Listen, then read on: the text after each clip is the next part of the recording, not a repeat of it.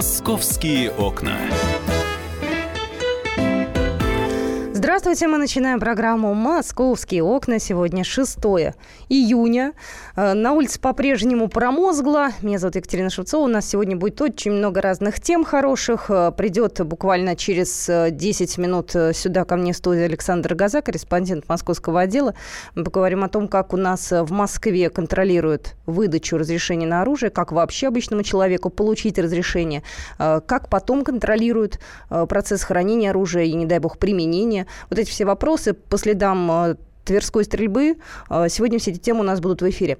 Но давайте мы начнем все-таки с погоды, потому что погода какая-то, знаете, совсем э, не летняя. Уже по социальным сетям шутки устали ходить по поводу того, что у нас февраль продолжается, и у нас какая-то осень непонятная по-прежнему. Давайте узнаем, когда у нас все-таки наступит лето. И если есть прогноз на уже три летних месяца, то хотя бы понять, это лето у нас будет холодное или все-таки все нормализуется. Погода. Евгений Шковец у нас на связи, ведущий специалист Центра погоды ФОБОС. Евгений, здравствуйте. Добрый день, Екатерина. Евгений, сколько это безобразие еще будет продолжаться? Скажите, пожалуйста. Ну, действительно, вот э, я думаю, что жители Европейской России надолго запомнят не только вот такой самый студеный и дождливый май, это в эпоху-то глобального потепления, но и просто необычайно холодный старт лета по температуре, соответствующий апрельским показателям. И тут сразу как бы возникает вопрос, может быть, это метеорологическое оружие или еще какие-то происки инопланетян, и насколько это вообще необычно для средней полосы России. Ну, успокою, что, конечно, ни о каком потустороннем вмешательстве речь не идет, но вот э, анализировали мы климат за всю более чем 130-летнюю историю и пришли к выводу, что вообще ультраполярные вторжения в начале лета в прошлом столетии случались один раз пять лет, э, в 21 веке такое происходит не чаще одного раза в 10 лет. Но вот то, что творится сейчас, э, такого рода холода в первые дни июня не припомнят даже старожилы, но они все-таки случаются. Вот в ряде регионов Центральной России э, буквально пали рекорды минимальной температуры воздуха 50-летней давности. То есть, короче говоря, такое холодное начало лета бывает один раз – в 50 лет, это вот прям на ум приходит сразу холодное лето 53-го. Но виной тому серия глубоко ныряющих североатлантических циклонов, которые с утроенной частотой обрушиваются на среднерусскую равнину, неся с собой не традиционное атлантическое тепло, а холодные массы воздуха из акватории суровых арктических морей. Тем не менее, несмотря на все это, в ближайшие дни погода будет медленно э, улучшаться, наладиться. Температура с трудом, но все-таки вернется в рамки климатической нормы, но хочу заметить, что летней жары ждать не стоит. То есть, ну, по крайней мере, расчеты говорят, что что-то даже 25 не видно, а про 30 градусов можно вообще забыть. И, по всей видимости, сезон в температурном отношении будет крайне умеренным что, в принципе, характерно для средней полосы России. Я вот, знаете, Евгений, посмотрела на одном портале прогноз на месяц. Я понимаю, что это, конечно, все некорректно, что вы, угу. товарищ синоптики, можете только там за 2-3 дня предсказать. Но, знаете, я расстроилась, потому что средняя температура 16-18. И, вы знаете, все дни практически с дождем. То есть у нас лето не будет в принципе, потому что июль, ну, может быть, да, в августе там уже купаться нельзя после второго числа. То есть у нас даже и не покупаешься, да, потому что вода холодная, воздух холодный. Да, я думаю, что и вода очень сложно будет прогреваться в, в таких условиях. Но лето будет, еще раз повторюсь, крайне умеренным. Но мы уже привыкли, что 30 градусов нам подавай. А вообще в средней полосе все-таки ну, мы самая холодная страна. Вот, вот таких 20 с небольшим это считается нормой. Ну, хотя, конечно же, всем хотелось бы побольше тепла. Тепла хочется. Э, ну, как-то, по-моему, мы его дождемся, но ближе к июлю. Огромное спасибо. Евгений Шковец у нас был на связи, ведущий специалист Центра погоды ФОБОС. Погода. Ну, слушайте, ребят, вы как хотите, конечно, но у нас уже 6 дней, как открыт купальный сезон. Это я не знаю, к кому я обращаюсь сейчас. Есть у нас э, такие отдельные люди. Мне звукорежиссер подсказывает, Саша, что к моржам. Вы знаете, не совсем моржам. А, между прочим, э, глава э, Департамента трудопользования Москвы Антон Кульбачевский, Антон Олегович э, своим примером показал, что действительно купаться в Москве можно. Он э, искупался в Серебряном Бару. Э, было это в конце прошлой недели, тем самым открыв купальный сезон. Вот. Но это скорее такие единичные случаи, потому что, ребят, ну, правда, холод собачий, и, знаете, мне кажется, что у нас и даже и не удастся летом только позагорать, если только и солнце какое-нибудь шальное выглянет в какие-нибудь, не знаю, будние дни, потому что у нас же выходные солнца не бывает, вы же понимаете. Это как слишком было бы, чтобы жарко и солнце выходные. Нет, у нас все будет как обычно. Ладно, с погодой мы давайте закончим. А, сегодня обещают нам по-прежнему дожди. Не знаю, уж сильных таких, как вчера, вроде не обещают, но, тем не менее, зонтик, мне кажется, это необходимый атрибут лета 2017. А, давайте посмотрим, какие еще новости у нас поступили. Так, э, ну, депутаты Мосгордумы оказывается, готовят рекомендации столичному правительству по созданию вытрезвителей – а, было заседание трех профильных комиссий. Это было вчера. И депутат Мосгордумы Александр Семенников сказал, что только сама система исполнительной власти может определиться, на базе какого департамента должна быть создана система вытрезвителей. И депутаты направят соответствующее обращение свои рекомендации столичному правительству. Переводя на русский, надо определиться, какое ведомство за это будет отвечать. Какой департамент? Культуры? Сомневаюсь. Природопользование? Ну, не знаю. Если людей, выпивших э, с э, какими-то животными сравнивать, то, может, и подойдет. Э, торговля услуг? Может быть, ну, не знаю, это вопрос, на самом деле, очень э, такой спорный. Вот, я так понимаю, что э, будут обсуждать еще наши московские чиновники, а вот товарищ Семенников считает, что вытрезвители, вытрезвители должны быть оборудованы постами полиции или Росгвардии. Потому что люди, на самом деле, которые поступают в состоянии алкогольного опьянения, зачастую находятся в достаточно агрессивном состоянии. Они задают угрозы и врачам, и другим пациентам, и так далее. Людмила Стебенкова – это еще один депутат. Она считает, что такие вот э, учреждения логично создавать на базе наркодиспансеров. Вот. От себя она говорит, что готова принять самое активное участие в разработке системы вытрезвителей в Москве, направить свои рекомендации. Вот. Но опять же, какой это будет департамент? Они от себя предлагают департамент соцзащиты и департамент здравоохранения. Это логично, потому что это те самые учреждения, куда люди поступают как раз вот, э, ну, я имею в виду ведомства, которые за них отвечают, э, вот туда люди и попадают в больницы. Вот. Ну, собственно говоря, наверное, и все. Но на данный момент, э, конечно же, все пытаются от этого откреститься. Вот. Полиция не хочет этим заниматься заниматься. Система здравоохранения тоже особо не рвется. Вот, это дополнительная нагрузка на лечебное учреждение. Не знаю, шел разговор о том, что будут вытрезвители у нас за частный счет создаваться, но это были только разговоры. Опять же, вокруг вытрезвителей очень много споров ведется. Как только будет точка поставлена, конечно же, вы узнаете об этом первыми. Так, ну идем дальше. Какие у нас еще новости? А, сотрудники столичного ДПС задержали водителя автомобиля «Мерседес», который превысил скорость на 132 км в час. Это, понятное дело, лишение прав. А, произошло это на Бережковской набережной. Там разрешенная скорость 60 км в час. А, я себе Бережковскую набережную представляю очень хорошо. И вы знаете, там регулярно происходят серьезные аварии.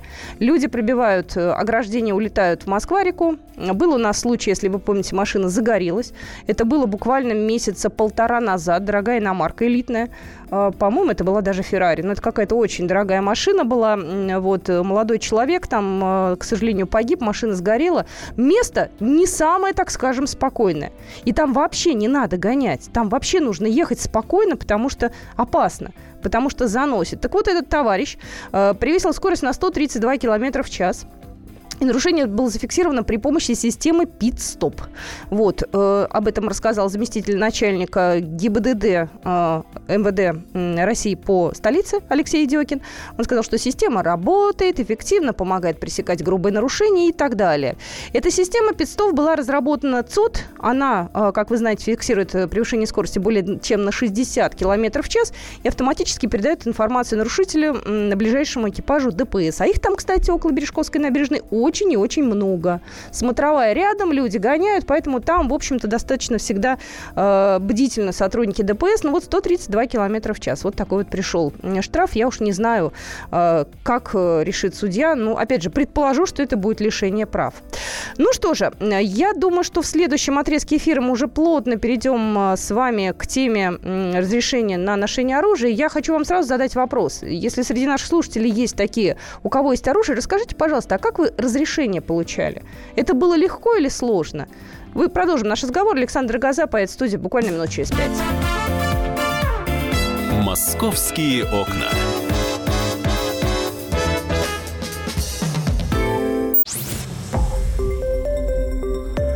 Радио «Комсомольская правда». Более сотни городов вещания и многомиллионная аудитория. Калининград 107 и 2 FM. Эм. Кемерово 89 и 8 FM. Эм. Красноярск 107 и 1 FM. Эм. Москва 97 и 2 FM. Слушаем всей страной.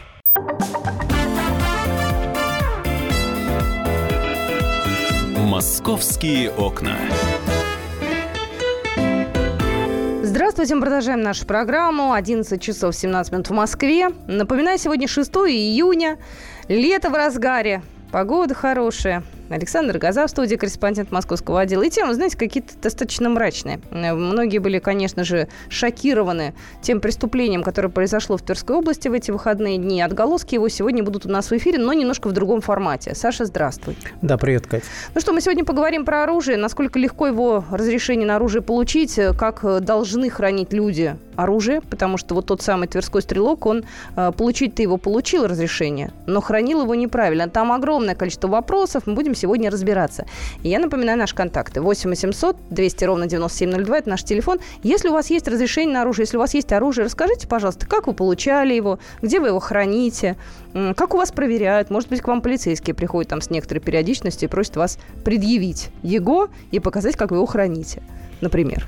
Да, слушай, ну давай я вкратце предысторию все-таки, от чего мы отталкиваемся, расскажу. Это произошло в ночь на воскресенье в, Садовом товариществе недалеко от поселка Редкина, ну это практически на границе Тверской и Московской обла- областей.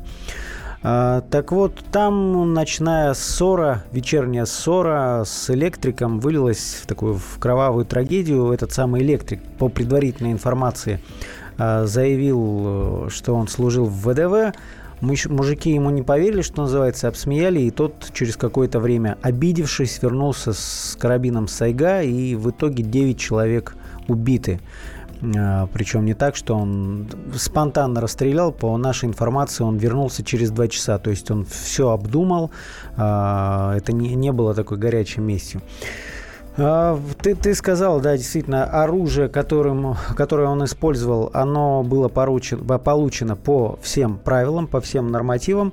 Но дело в этой ситуации не речь не идет о том, как он его хранил, потому что как бы он его ни хранил, он его вытащил из своего дома, приехал.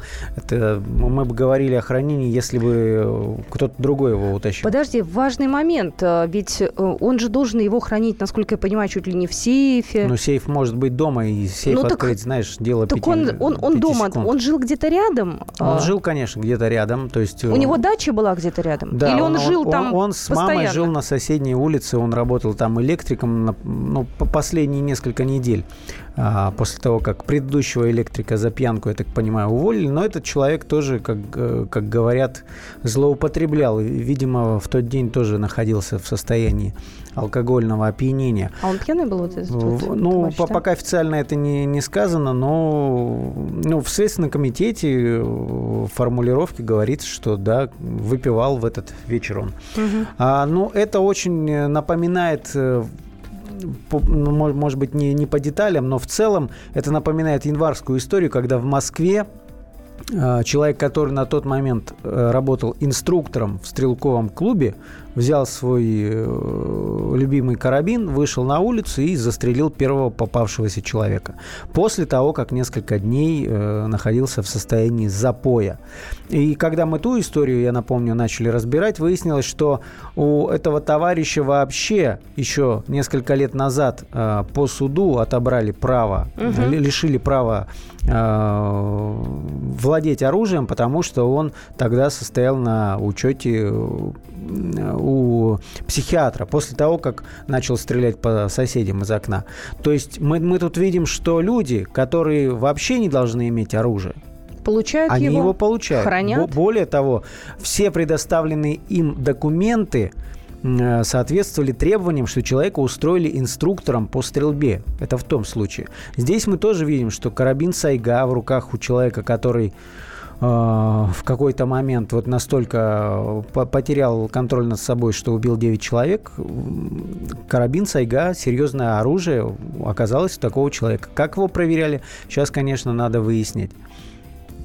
Ну, на самом деле, э, я еще раз вам задам вопрос. Если у вас разрешение на оружие, 8967 200 ровно 9702, э, как вы его получали, э, как у вас, не знаю, проверяют? Скажи, пожалуйста, вообще вот эта вся процедура получения разрешения, давай начнем с этого. Что нужно, нужно человеку сделать для того, чтобы получить это заветное разрешение? Какие его действия? Насколько людей проверяют на психическую адекватность. Ну да. да просто Психиатр, мы, нарколог, конечно. Мы вчера сидели и вне эфира эту вот историю обсуждали, да? То есть мы теоретически должны проходить психиатра. Я это некую аналогию провожу с водительскими правами. Я пришла в психдиспансер.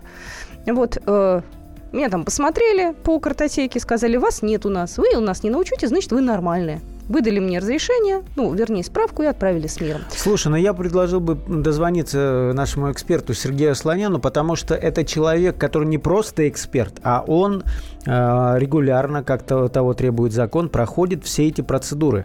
Я напомню, что в прошлом году э, э были переданы вот функции э, выдачи разрешений на э, приобретение ношения оружия э, Росгвардии. То есть Э, нам говорят о том, что сейчас завинтили гайки, сейчас все хорошо. А, несколько миллионов стволов на руках. А это много или мало? Я не могу понять. Ну, у, у некоторых есть там по 5, по 6, может быть, э, стволов у одного человека. Это законом не запрещено. То есть он, э, проходя определенные процедуры, получает право на определенное количество там оружия. Вот. Э, но штука в чем? Дело не в том, что это там плохо, что вот надо запретить оружие или нет. Дело в том, как люди проходят все эти процедуры. Потому что в интернете есть предложение, когда можно за денежки, вообще не выходя из дома, получить все разрешительные документы. Ну что же, Сергей Слонян, почетный член Всероссийского общества права на оружие у нас на связи. Сергей, здравствуйте. Здравствуйте. Сергей, ну вот мы опять, мы, мы с вами беседовали после того январского случая, когда инструктор э, по стрельбе убил человека, да, после запоя. Тут тоже, видимо, алкоголическая какая-то история. Видимо, охотник, у которого хранился карабин Сайга.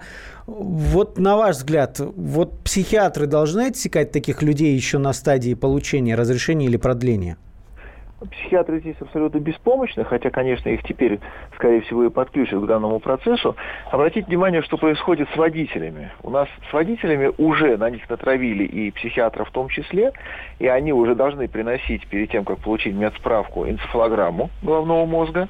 И тем не менее это совершенно не является каким бы то ни было препятствием, потому что энцефалограмма стоит 3000 рублей, как врут очевидцы. Сергей, извините, пожалуйста, я вот э, вклинюсь. Э, я получала недавно справки все, мне надо было продлить э, действия моих прав водительских никакой энцефалограмм от меня не требовали. Я пришла к психиатру, мне сказали, вы у нас на учете не состоите, идите с Богом. Все, никаких справок больше, ничего. Вы продляли или у вас десятилетний срок был? Да, да. Да, значит, э, на лицо должностное, как минимум, правонарушение, потому что были обязаны заставить вас предъявить энцефалограмму. Это в обязательном порядке, это кооперативная услуга за деньги, угу. вы должны были на нее потратиться. То, что они упустили этот момент, говорит не о лояльности системы, а о том, о том что, что Катя просто симпатичная. Да, это, кстати, тоже хорошее подтверждение. Спасибо. Но в отношении оружия а здесь, как всегда, главный мотив все-таки несколько в другом. Мы ведь не знаем, в какой момент тот или иной человек вдруг становится психиатрически опасным. И какие бы мы ни выстраивали сачки, э, капканы и прочие варианты его идентификации как психа, мы так или иначе проспим эту ситуацию. Вчера был нормальный, а сегодня бац, и с женой поссорился. Но здесь очень важно, где конкретно человек применяет оружие. Он его применяет там, где точно не получит сдачи. Вот если бы он бы сидел с вооруженными мужиками, обвешанными гранатами, пулеметами и ножами, он бы не стал рассказывать им, что служил в ВДВ, и в качестве подтверждения этой версии пытаться их застрелить. Он бы выпил бы еще разок, в крайнем случае получил бы в лоб. А вот когда у нас полностью безоружное население, и когда понятно, что сдачи не будет, тогда можно, например, изобразить из себя Рэмбо, можно выпить, можно ширнуться, потому что вряд ли это алкоголь, скорее всего, здесь что-то более сильно действующее. И после этого уже в состоянии полной невменяемости что-то доказывать. Тем более здесь еще все-таки в анамнезе конкретно у этого стрелка вполне возможно прослеживаются какие-то боевые действия, что психиатрически тоже не всегда делает людей полноценными. Но самое главное не то, как он получил оружие, он получил его легально, а то, в связи с чем он его применил. Он его применил в связи с полной безопасностью для себя. Но, с он другой знал, стороны, если он в неадеквате, он бы мог с таким же успехом бросаться и на вооруженных людей. Мог бы, тогда просто результат был бы другой. Но э, так или иначе, вряд ли он впал в невменяемость настолько, что мозг у него отключился, а руки действовали. Руки помнили, как заряжать, как досылать патрон в патронник, как вскидываться, как выцеливаться и как стрелять. Вот руки это помнили, а мозги вырубило. Нет, скорее всего, какие-то остатки адекватности у него были, и если бы он знал, что люди вооружены, и они сейчас выхватят свои стволы, как это было бы, например, в Америке или в Израиле, то вряд ли был бы подобный расклад. Сергей, а мы можем с вами буквально через две минуты вернуться вновь в эфир? Мы сейчас прервемся да. на новости, но у Саши еще есть вопросы, и у меня тоже, хорошо?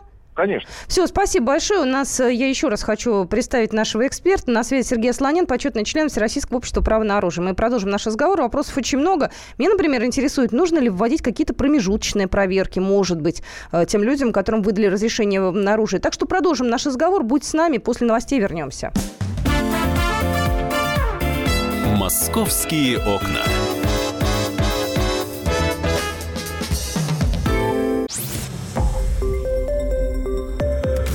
Радио «Комсомольская правда». Более сотни городов вещания и многомиллионная аудитория. Керчь 103 и 6 FM. Эм. Севастополь 107 и 7 FM. Эм. Симферополь 107 и 8 FM. Эм. Москва 97 и 2 FM. Слушаем всей страной.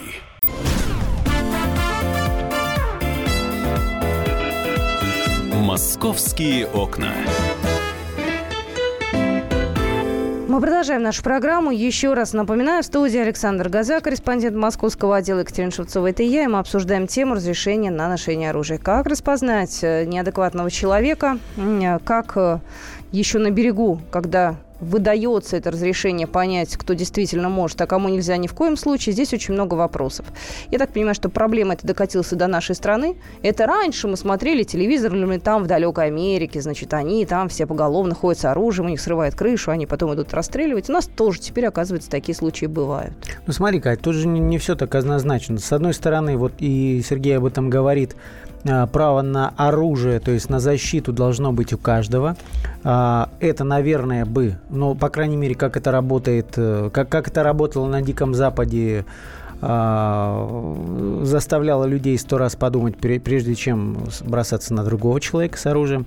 Но в наших реалиях вот мы сталкиваемся с... Тогда один человек погиб, да, потом расстреливал стрелок э, бойцов Росгвардии. Тут 9 человек погибло. То есть, ну, трагедия такая, что не говорить об этом невозможно. Как, как бы, конечно, не хотелось э, в другую сторону поворачивать любителей оружия. Сергей, так, такой вопрос. Давай, вот еще, давай, давай еще раз напомню, что у нас на связи Сергей Асланян, э, почетный член Российского общества права на оружие. Вот. Сергей, такой вопрос. Вот в прошлом году передали Росгвардии э, право да, вот выдавать все эти э, разрешения, контролировать процесс. Раньше этим занималась полиция. А, на ваш взгляд, вы ведь в теме, что кардинально что-то изменилось или нет? А, очень сильно изменится узор на погонах у офицеров. Э, это как?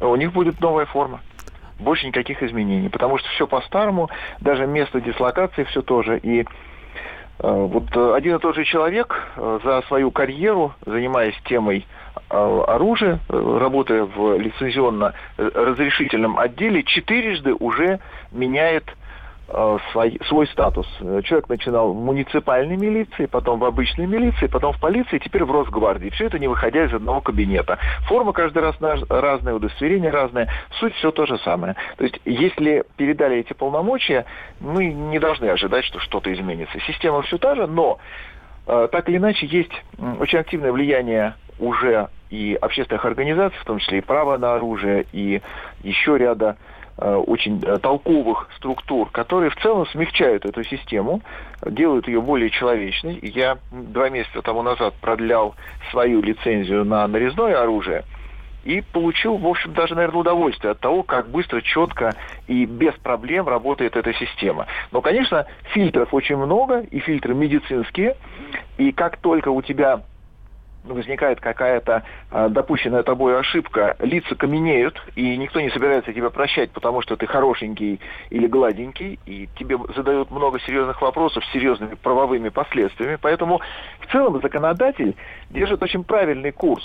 Есть еще, конечно, над чем работать, но на сегодняшний день э, фильтров много, и э, псих к оружию потянется и получит его только в том случае, если он идет стандартным путем, а именно звонок другу, или по блату, поскольку под ключ пакет документов конченному психу, негодяю, либо преступнику приносят, как врут очевидцы, на квартиру за сумму от 90 тысяч рублей. Ого.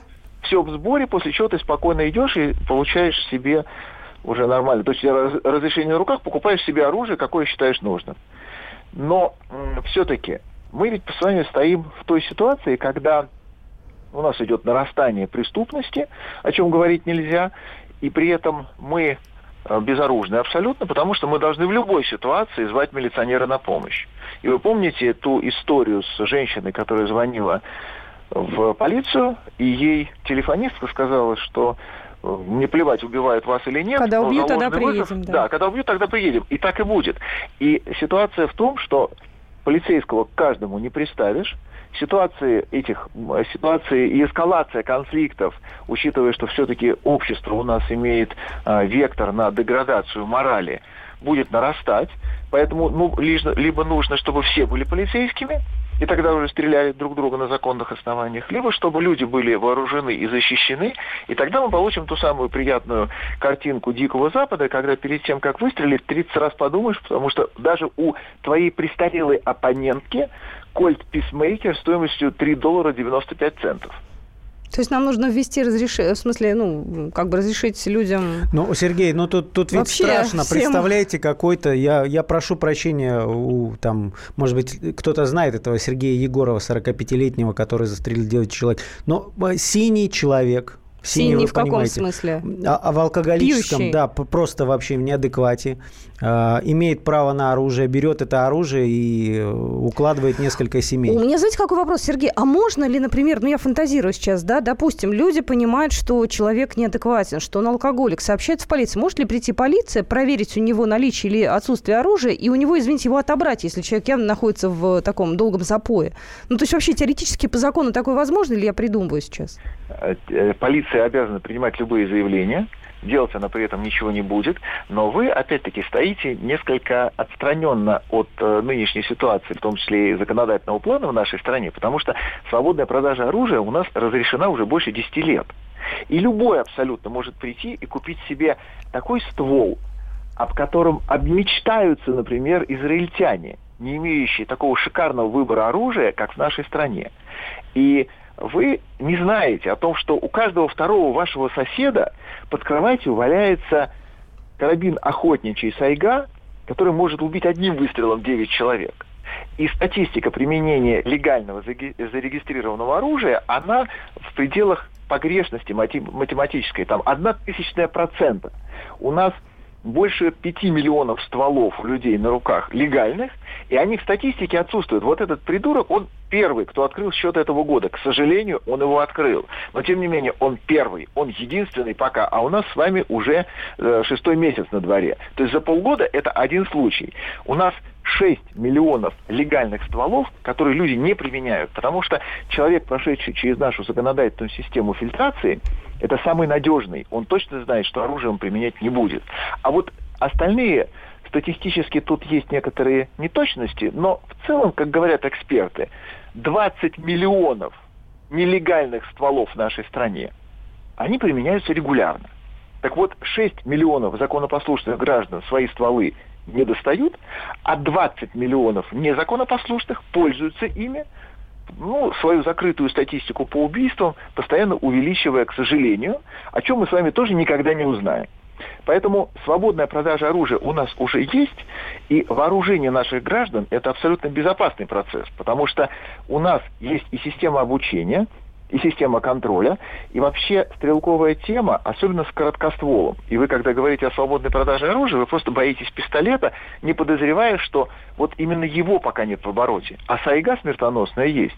Мы должны сделать это нормальной, разрешенной ситуацией, когда каждый может заняться стрелковым спортом, подготовкой стрелковой. У кого, когда у каждого, кто владеет оружием, либо тянется к оружию, будет возможность спокойно настреляться, получить устойчивые навыки, в том числе и по безопасному владению оружия, что происходит с нами, со стрелками.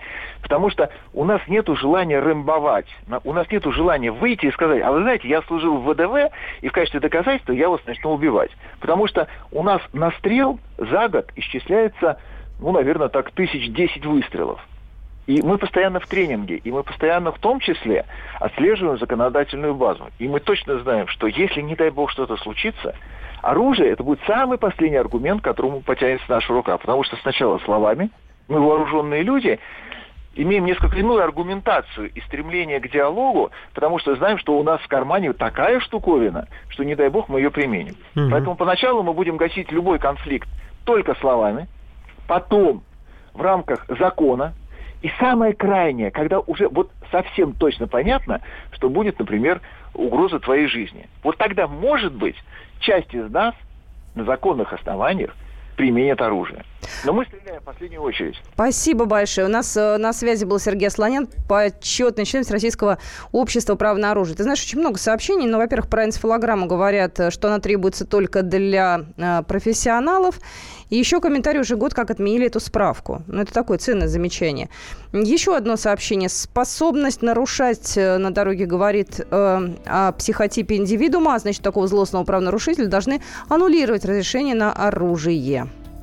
Вот, э, не знаю. То вот... есть тут в кучу свалили и на дорогах, и оружие? Ну, тут, видимо, все сразу, да. Да, тут много сообщений по этому поводу. А, так, а, я пытаюсь сейчас WhatsApp посмотреть. А, довод раздать оружие, все будут бояться приставать друг к другу. Это лоббистский повод производителя оружия. Посмотрите на Америку, там много оружия, стреляют друг друга каждую неделю. И в школах, и на улицах, и везде. Вот такая вот история. Ну, на самом деле, я думаю, сейчас все-таки полицейские должны внимательно присмотреться к тем, кому они выдали разрешение, на всякий случай еще разочек их проверить. Это не такая сложная работа. Прийти посмотреть, в каком состоянии человек, может, он в белой ну, горячке уже месяц Понимаешь, валяется. в данном случае участковый, который садовое товарищество это э, обслуживает, у него там такие, наверное, десятки, сотни гектаров, что он все не обойдет. Ну, в любом случае, за этой историей мы следим. Э, будем э, вас, естественно, информировать, если какие-то появятся подробности. Заходите на наш сайт kp.ru. А, читайте газету «Комсомольская правда». Александр Газа был в студии, корреспондент московского отдела. У нас будет небольшая пауза, а в следующем часе мы вернемся еще с одной криминальной историей. Дети, преступники. Будет такая достаточно тяжелая тема. Придет Татьяна Телеписова, все обсудим.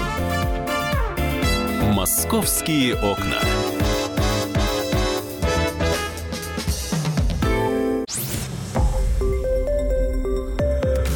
Радио «Комсомольская правда». Более сотни городов вещания и многомиллионная аудитория. Хабаровск 88 и 3 FM. Эм. Челябинск 95 и 3 FM. Эм. Барнаул 106 и 8 FM. Эм. Москва 97 и 2 FM. Слушаем всей страной.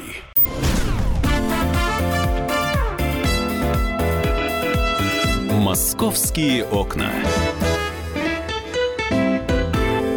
Здравствуйте, мы продолжаем нашу программу в столице полдень. Напоминаю, 6 июня сегодня, вторник. Мы продолжаем обсуждать самые интересные московские события и темы.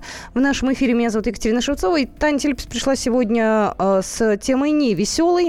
Татьяна Телепс э, Э, корреспондент московского отдела. Да, Она будет касаться наших подростков, соцсетей, жестокости, которая в них сейчас э, расцветает просто бурным цветом. Откуда все это берется, как нам, родителям, с этим справиться, и когда уже наступает тот момент, когда надо вмешиваться срочно, будем разбираться. И главное, как правильно это сделать. Давай начнем э, с того, что ты расскажешь вообще историю саму. А, да, сейчас э, в Московском областном суде э, продолжаются слушания, недавно начались, сейчас продолжаются. На скамье подсудимых двое молодых людей. Э, девушке сейчас ей 17 лет, молодому человеку сейчас 19 лет. Ну, я пока не буду называть их настоящие имена, потому что исследователи очень просили до вынесения приговора, тем более а, одна из них вот, ну, несовершеннолетняя. Поэтому назовем их условно ну, Наташа и Кирилл. Да? А, собственно, их обвиняют в том, что а, в декабре, в конце декабря 2015 года вот эти деточки, на тот момент действительно она еще была, ну, ребенком, 15 лет ей было, с особой жестокостью убили отца Наташи и только чудом не добили, простите, маму. Мама чудом выжила. Из-за чего это произошло? И как это произошло?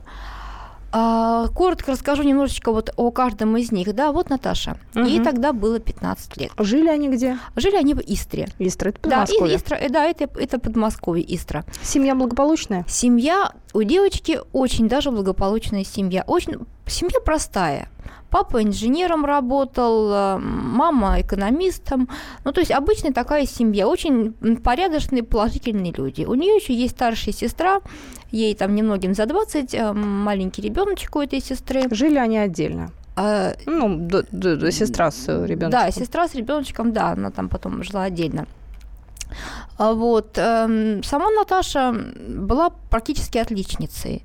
То есть умница, очень мало у нее четверок было, учителя очень положительные характеристики ей даже после вот этого преступления давали. Э, ну, она познакомилась в социальных сетях вот с этим молодым человеком. Угу. А он откуда? Он сам из Рязани. Ух ты. Да, он сам из Рязани, ну, соцсети сейчас этому не помеха. У нас абсолютно. У него семья не совсем благополучно, и мальчик, он с такими особенностями. Его воспитывала одна мама, с папой они расстались. И э, впоследствии, вот как мне уже потом эксперты, мои психологи объясняли, это могло послужить своего рода такой психологической травмой серьезной. Потому что мама в дом привела другого мужчину, и у этого молодого человека, у этого мальчика, с ним не сложилось. Он очень переживал из-за ухода отца, винил в этом то самого отца, то мать, и дошло до того, что он однажды даже вот на этого своего отчима нового набросился с ножом. Вот. После это этого... было где-то зафиксировано от полиции? Нет, там? нет, естественно, они там никуда не обращались. Ну, то есть, но он как, он на него кинулся, но он ничего ему не сделал. В общем, отчим ушел из этой семьи, и отчим ушел. То есть он остался вдвоем с мамой. Мальчик замкнулся, мальчик тоже погруз... мальчик погрузился в компьютерный мир, в компьютерные игры, увлекся вот этими стрелялками, э, где там друг друга убивают, э, рубят в кровавый э, салат. А, мама пыталась его водить к психологам, ему там назначали какие-то, ну, валерьяночку попей, там то, того, сего попей. И он уже потом, уже вот после того, после совершения этого убийства, он уже потом экспертом Института имени Сербского рассказывал, что вот у меня бывали такие моменты, когда вот, ну, приступы агрессии какие-то, вот мне хотелось что-то такое вот сделать, и я успокаивался тем, что либо пил крепкий чай, либо уходил на улицу и вот просто гулял. И вот он познакомился, да, а, кстати, в школе, в школе, причем за ним не замечали никакой жестокости, никакой агрессии, то есть в школе он был очень таким тихим, он на вид-то такой щупленький какой-то, худенький, хиленький, маленький. Вот. И в школе его держали за местного дурачка.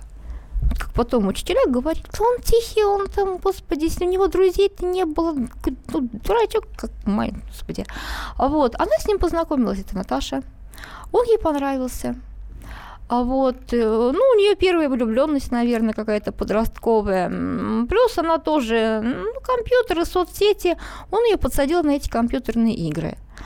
Постепенно их это стало затягивать, затягивать, затягивать. Наташа э, вставила себе в уши какие-то серьги, накрутила дреды, вот эти вот косички непонятные, надела черный какой-то балахон, в соцсетях у нее стали появляться тоже группы, связанные со смертью, с кровью, с самоубийствами, с одиночеством.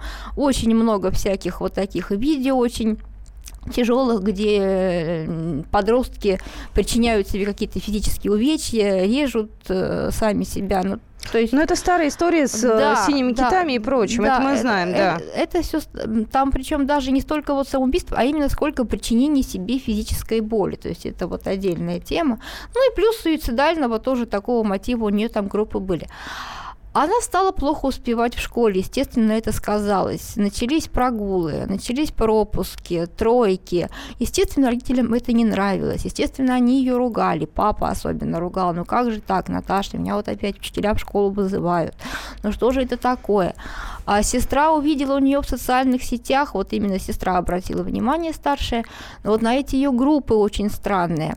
Плюс у нее там даже были ролики, проскакивали с каким-то таким экстремистским подтекстом, где там арабские ребята, какие-то взрывы. Ну, в общем, она обратила на это внимание родителей. Мол, мам, папа, смотрите, что у Наташки-то... А мам с папой вообще не в курсе были, да, что девочка их делает, Они, да? ну, видимо, они не заметили. Хотя, что интересно, они у нее ВКонтакте тоже были в друзьях. И папа, и мама. Но взрослые люди, естественно, они там столько времени не проводят в этих. То есть они там зарегистрировались, грубо говоря. У папы там одна фотография, у мамы там три фотографии какие-то новогодние с лошадками. И все. Обратила внимание сестра, сказала, мама, папа, посмотрите, что у Наташки там. А Вот. Естественно, папа опять ей, Наташа, ну так нельзя, ну что же это такое? Наташа сказала, да-да-да, я больше не буду, этом все закончилось. Вот. И когда уже он опять на нее накричал, папа отругал ее очередной раз, ну, естественно, они переписывались, переписывались, она жаловалась своему молодому человеку об этом, вот этому вот Кирилла, ой, и слово за слово, а давайте мы вот, а давай вот мы его, как бы папу сначала хотели просто побить они, да, ну, побить, вот, чтобы, чтобы это самое. А потом решили, что нет, побить этого мало, потому что он потом еще хуже эм, станет себя вести, еще, глядишь, и голову там, ну, он ей грозил, мол, я тебе голову оторву, ну, такие вот родительские угрозы. Слушай, ну а как еще с подростками, извините, они же Да, ее не избивали, да. там, они с ней Нет, были нет, вполне нет, нормально, нет, судя нет, по нет, твоему он- рассказу. Да, он ее не бил, нет, он ее не, не бил там смертным боем, ничего этого не было. Причем я у следователей спрашивала, чья это инициатива была, кто был инициатором. И вот они, он говорил мне, следователь, что, вы знаете, вот мы долго тоже пытались выяснить, и это было какое-то их обоюдное решение. То есть они вместе все это к этому пришли. Очень долго к этому готовились, прорабатывали план. Он приезжал из Рязани к ней в Истру. Они встречались, гуляли вечерами, обдумывали этот план убийства. Вот. В итоге они придумали следующее, что однажды поздно вечером он Мгм. приезжает из Рязани, когда мама с папой уже ложатся спать. А у них дома был газовый ключ, ну, разводной там какой-то газовый ключ. Значит, они для убийства будут использовать этот газовый ключ и обычный нож. Значит, он приедет, она ему откроет дверь потихонечку, впустит его в квартиру, и вот все они вот это сделают. Так и произошло. Она пришла из школы, это, было, это был конец декабря 2015 года, да, буквально за несколько дней до Нового года. Он пришел поздно вечером, она его впустила. А родители он- в этот А момент? они спали, Спали. они уже спали. Это да. было поздно. Это было поздно, это было около полуночи. Извини, пожалуйста, родители с ним общались, с этим молодым человеком, девушки Нет, родители? нет. То есть они вообще не знали, что у нее есть Они- такой молодой человек, что они общаются? Нет, они с ним а, не, не, не встречались. А Вот. извини, пожалуйста, на тот момент э, э, они уже сколько были знакомы и встречались? Ну, пусть даже виртуально. Где-то, где-то около года. То есть год у Где- дочери где- есть где-то молодой около- человек, и родители вообще не в курсе, Там что он как, существует. Он, он не то, что это молодой человек, а они просто общались с ним в социальных Неважно, сетях. это да. друг, с которым Нет, дочь а- а- общается они знали, постоянно. они знали, что она с ним общается, и они говорили, что, что нам это не нравится. Нам не нравится этот молодой человек, ты с ним не общайся, он тебя хорошему не научит. Продолжение этой жуткой истории, что было потом, вы узнаете через две минуты. Буквально будьте с нами. Московские окна.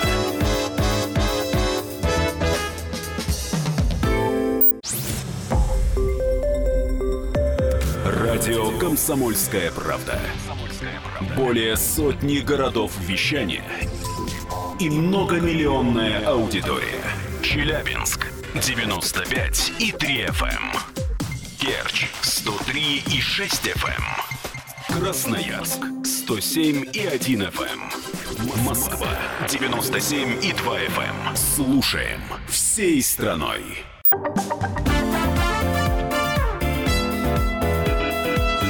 Московские окна. Мы продолжаем нашу программу. Сегодня очень много криминала в программе «Московские окна». Ну вот э, такая жизнь, такие темы. Татьяна Тельпис, корреспондент московского отдела. У нас в студии Екатерина Шевцова. Это я. И продолжение истории о том, как подростки решили убить родителей девушки. Э, мы с вами расстались э, на том, что ребята пришли домой к девушке, ну, и, вот, собственно, э, да. И что было дальше? Да, да. разработав план убийства. Я, кстати, вернусь назад. Я сказала, что а, он не был знаком с родителями. Нет, все-таки она их знакомила. Я вот сейчас уже прокрутила назад. Да, у них была одна встреча. Вот, собственно, он ему не понравился. И потом этот мальчик, когда он к ней приезжал из Рязани, говорит, Наташа, он избегал встреч с родителями. То есть он выбирал такие моменты, когда их не было дома, и тогда к ней приходил. Вот, собственно, настал этот самый роковой вечер. Он пришел к ней домой, она его впустила. И уже потом он, они рассказывали там на допросах, что он, я специально снял обувь, оставил ее там в подъезде на первом этаже, и куртку вот специально там оставил, чтобы не стучать там подошвой и не шуршать курткой. То есть э, продумано все было до мелочей.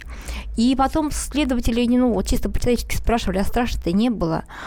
Он, этот парень, потом признавался, мол, да, было страшно, но нам вообще казалось, что это игра, что это вот, ну, как компьютерная игра, что вот он сейчас встанет и пойдет. То есть они нанесли отцу девушки, получается, там порядка полусотни ударов, этим газовым ключом бил он, ножом била она. Вот, то есть шанса выжить у него не было у этого отца спящего.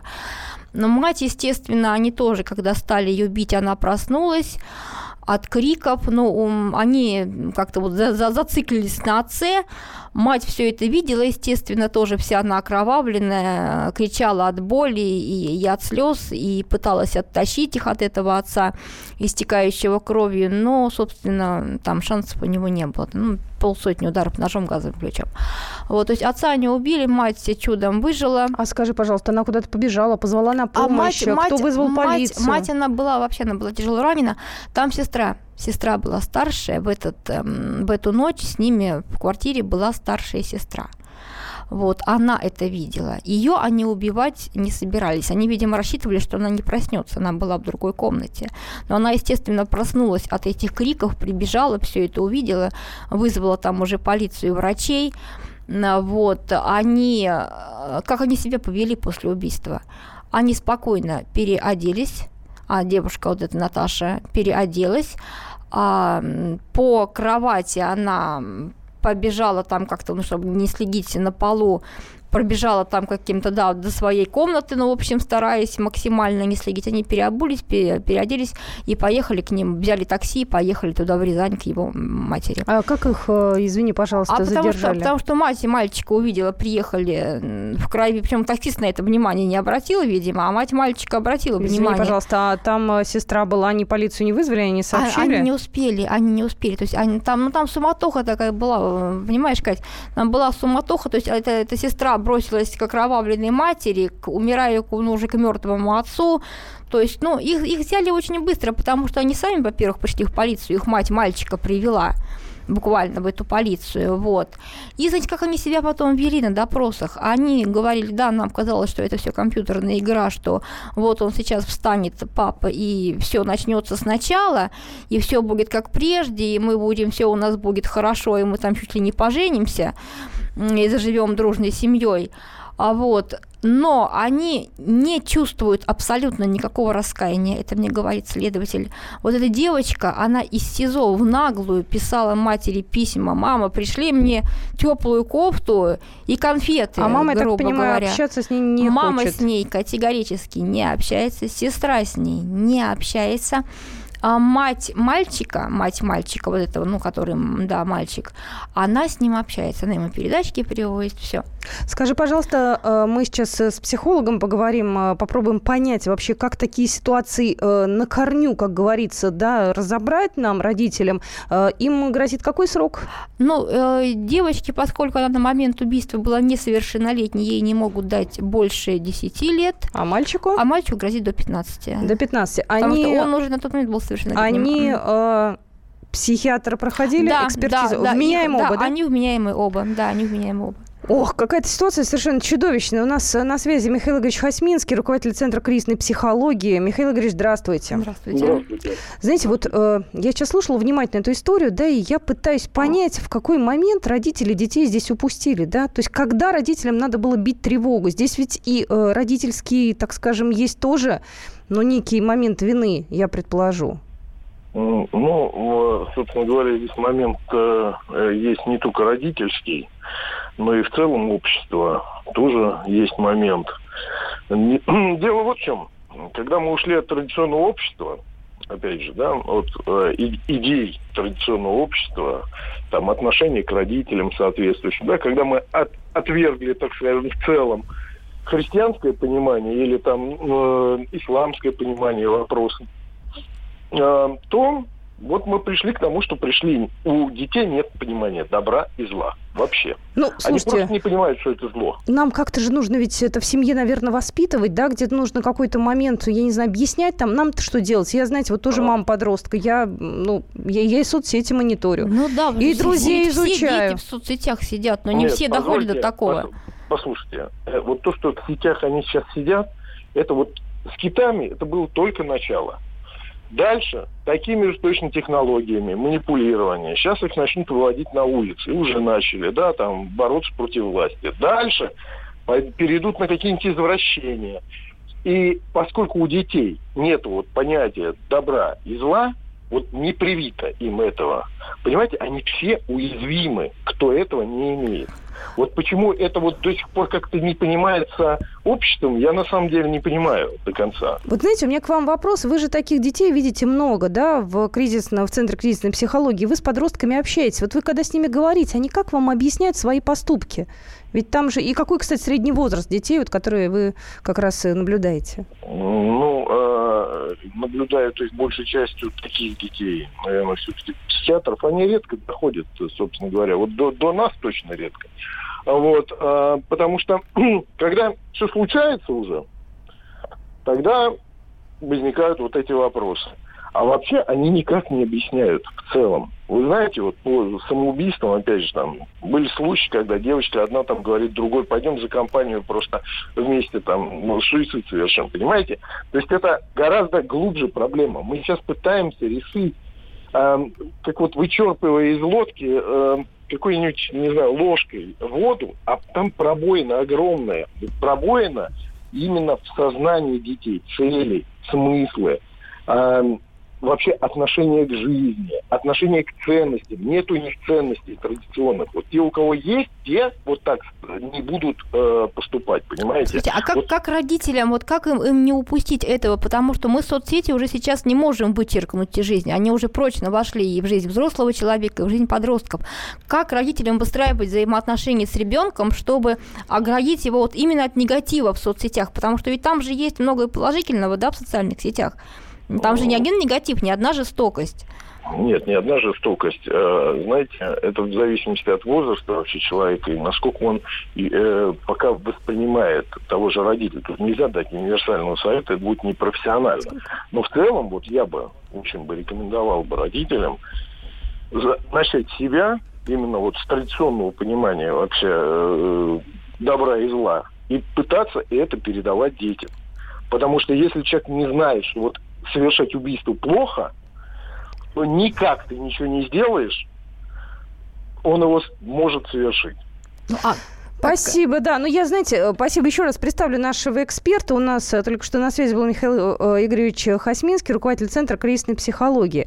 Знаете, я понимаю все, да, нужно быть с друзьями, с друзьями, со своими. Это все такие общие слова, ребят. А конкретно-то как? Я вот, знаете, я иногда вот хочу это услышать от психологов. Мы все понимаем, что у нас время нестабильное, что общество равнодушное, что все мы потеряли ценность. Это все здорово.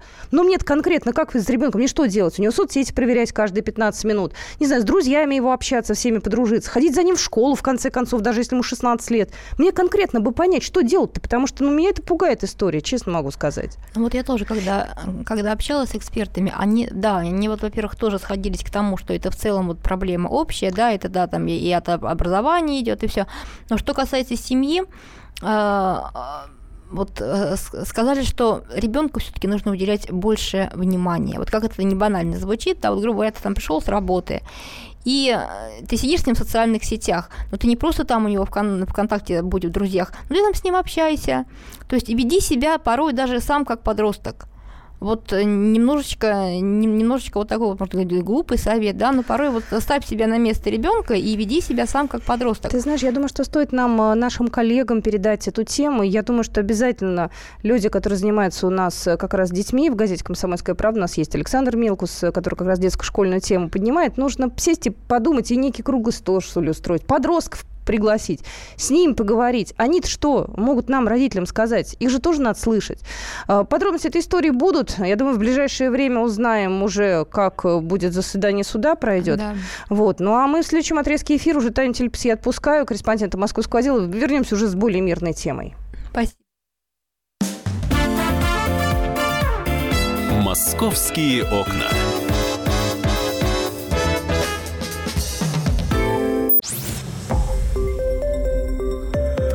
Радио «Комсомольская правда».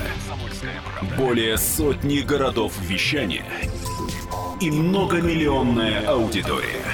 Хабаровск 88 и 3 FM. Эм. Тюмень 99 и 6 FM. Эм. Кемерово 89 и 8 FM. Эм. Москва 97 и 2 FM. Слушаем всей страной.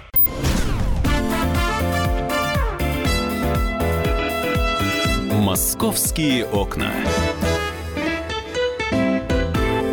Мы продолжаем программу «Московские окна». И с вашего позволения дальнейший отрезок у нашей программы будет уже позитивным. Меня зовут Екатерина Шевцова. Пришел Павел Клоков к нам в студию. Паша, здравствуй. Привет всем. Я, знаешь, что очень-очень люблю, приезжая в другие города и в разные страны. Я обожаю блошиные рынки. Я хожу, смотрю, изучаю и стараюсь из каждого города привести какую-нибудь, э, э, я не знаю, штучку, купленную там. Да. Мне нравится. Я вот э, пока еще не придумала, где я дома все это дело расставлю, пока это все стоит там на одной полке, но у меня вот такая мечта сделать такую полку древности, знаешь, старые фотографии. Музейный, музейный уголок. Да, да. А вот это вот я привезла, буду говорить я своим внукам. Из славного города там, я не знаю, Стокгольма, например. А вот это вот я купила к примеру, в городе Ярославле, вот эта вот э, э штука, там, не знаю, есть 100 лет, вот это вот 20 лет. Ну, то есть вот какую такую штуку. Я знаю, что ты тоже прошелся по московским блошиным рынкам. Ты да. тоже посмотрел, где что? Сколько у нас их вообще? Да, у нас их много. Я-то ну, думала, что буквально там 2-3. Нет, с десяток не наберется. Ну, вот на трех я был, еще я делал подборку, куда еще можно сходить. Я сейчас скажу об этом. Там, по-моему, еще пять адресов. Но самые крупные, их э, немного, даже, наверное, два. Это э, блошиный рынок Новоподрезково на севере Москвы и э, в Измайловском, в Измайлове вернисаже. Да? Ну, это такой он уже известный. Да, да, и мне кажется, даже немножко облагорошенный. Там что-то вообще можно найти такое, чтобы вот человек сам продавал, знаешь, не перекупщики? Да, есть. Это именно на выходных там собирается блошиный рынок. Вообще в Измайлове, я так думаю, это самое такое место, как э, говорят, козырная, да, то есть зачетная. Там, да, зачетная, потому что там этот Измайловский Кремль, и там очень много туристов. И, соответственно, все идут на блошиный рынок на выходных, и там не протолкнуться. Я очень удивился, сколько там было людей. И там а, как бы обычный рынок работает в, э, в простые дни, в рабочие. И там чего только нет. Но там вещи дорогие, именно рассчитанные для туристов. А, там резные какие-нибудь шахматы, шкура медведя висит за 120 тысяч рублей. Я подумал сначала, что это есть барахолка. Думаю, ничего себе. Красиво 100, живут. 120 тысяч рублей, может быть, 120 рублей. Но нет, конечно, шкура медведя, она очень дорогая. И это была еще не барахолка. А потом, когда проходишь э, дальше, я ходил, по-моему, в субботу, и там уже начинается барахолочка, и там уже цены.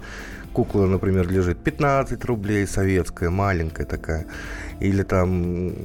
Ну, там есть практически все. Вот вся рухлядь, которая у меня в родительском доме, например, на чердаке валяется, я, кстати, любил в детстве залезть, старые вещи перебирать. Я тоже люблю до сих пор. Посуду, там какие-то открытки, марки, все это читаешь. Э, ну, интересно, пахнет стариной, да? Чарующе э, действует на человека. Вот, это Измайлово. Там, э, ну, чего я только не нашел. Набор, например, для покера. Вот, очень интересно, новенький. А в чем здесь э, ценность его? Ценность, ну, потому Ему что... 150 лет, им ну, играл это, еще там, это не знаю... старый, да, это наверняка заграничный и... э, Ну, это понятно, что заграничный. Да, открываешь этот сундучок, а там Импортный. эти фишки, вот эти вот 200 штук, кубики. Ну, интересно. Полторы тысячи стоит. Вот. Потом я поехал э, в Новоподрезково. Это э, блошиный рынок, который называется Левша. Он тоже работает по выходным, но там уже нет такого количества туристов, потому что туда добираться немножко сложнее. Если Измайлово находится рядом с метро, то э, блошиный рынок в Нов- в Новоподрезково нужно от метро еще ехать на автобусе. Э, э, от, от речного вокзала я ехал на 851 автобусе. Там рынок попроще. Ряды, как вот, э, ну, в маленьких городах. Ну, рынок. Скажи, Несколько- пожалуйста, да. он под открытым небом или нет? Там есть и под крышей э, такие участки, Мгм. и есть под открытым небом. А, ну, сейчас, э, наверное, никто уже не мерзнет особо, хотя последняя, последняя погода говорит о том, что могут и замерзнуть. Но все-таки сейчас тепло, и под открытым не- небом нет никаких препятствий стоять и хоть весь день. Вот, там, ну, полно тоже всего. Ну, я, как я уже сказал, там попроще, и туда приходит больше, наверное, пенсионеров приезжают, таких всяких собирателей, у которых там что-то у бабушки осталось, что-то у дедушки, там какая-то старая э, швейная машинка, да все, Зингер. что угодно. Очень много всяких книг советских, там можно стоять вот так и весь день смотреть, перебирать. А ты И- что-нибудь купил? Я покупал раньше всякие сувенирчики. Кстати, в отдел наш московский приносил. Всяких слоников там дарил. Э, Раньше, когда ходил просто для себя. Мгм. А сейчас, когда ходил по работе, нет, ничего не покупал. Потому что я образорился. Там очень много хочется купить. Скажи, пожалуйста, а были ли там украшения? Я просто знаю, что на различных э, таких вот летних, э, ну, это выставки, ярмарки, базары, как хотите, такие, под открытым небом, там часто приезжают люди, которые занимаются собирательством украшений и продают такие винтажные, интересные вещи, иногда попадаются, они безумно дорогие. Конечно. Бывает это все-таки не такое дешевое удовольствие, там есть украшения? Были, были, были, да. Ну, многие э, пишут такую табличку, значит, э, про- продам украшения, спросить там Гену, например, дядю Гену.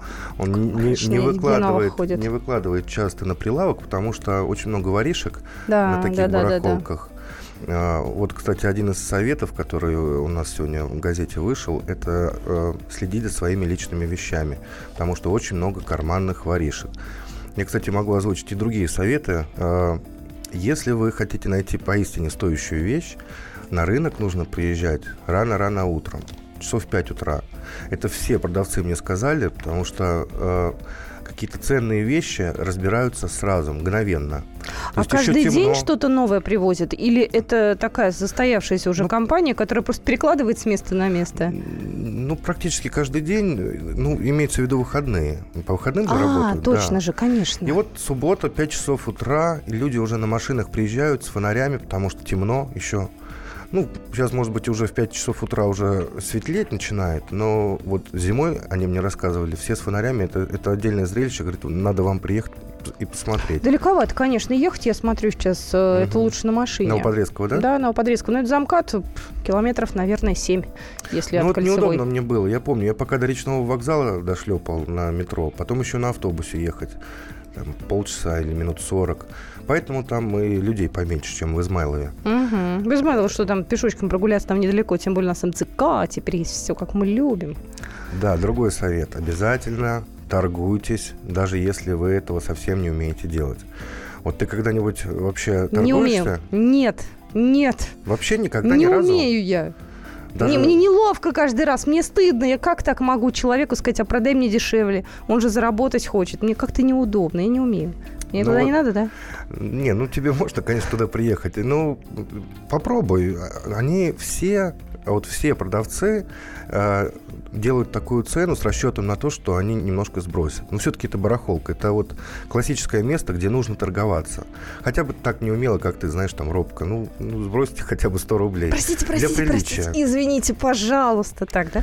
Так, еще один совет. Нужно заранее определиться, что вам нужно купить. Конечно. Вот ты, например, едешь на барахолку, тебе нужен самоучитель по гитаре, какой-нибудь советский. Ну, к примеру. Все, ты идешь и ищешь. Просто если ехать просто так, как э, ну, многие, многие делают, да, и потом начинают тратить деньги. Вроде как по 100 рублей. Вот, это, вот этот сувенирчик, там, еще что-то, какую-то книжечку.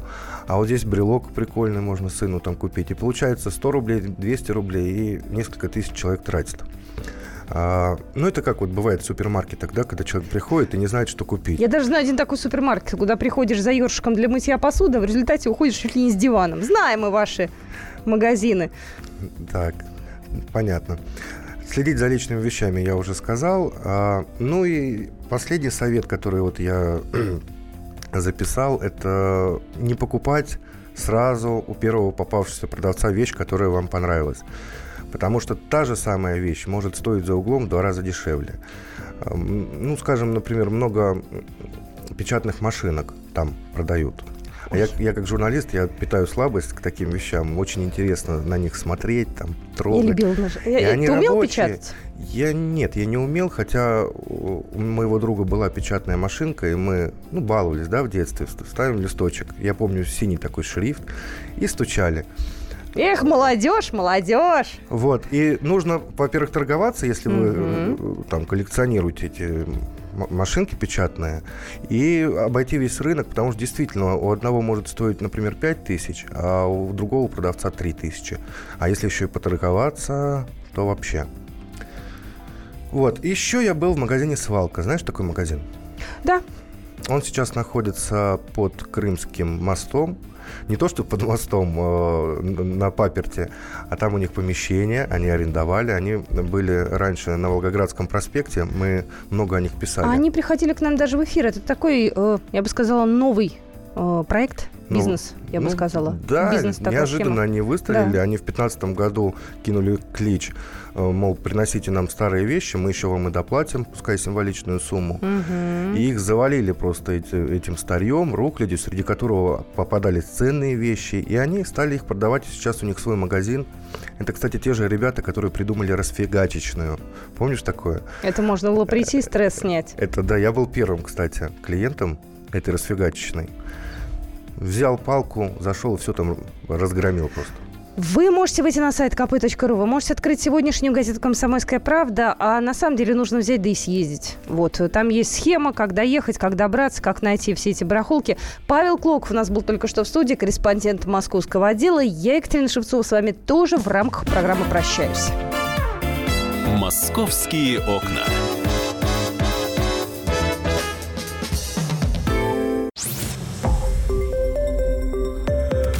Радио «Комсомольская правда».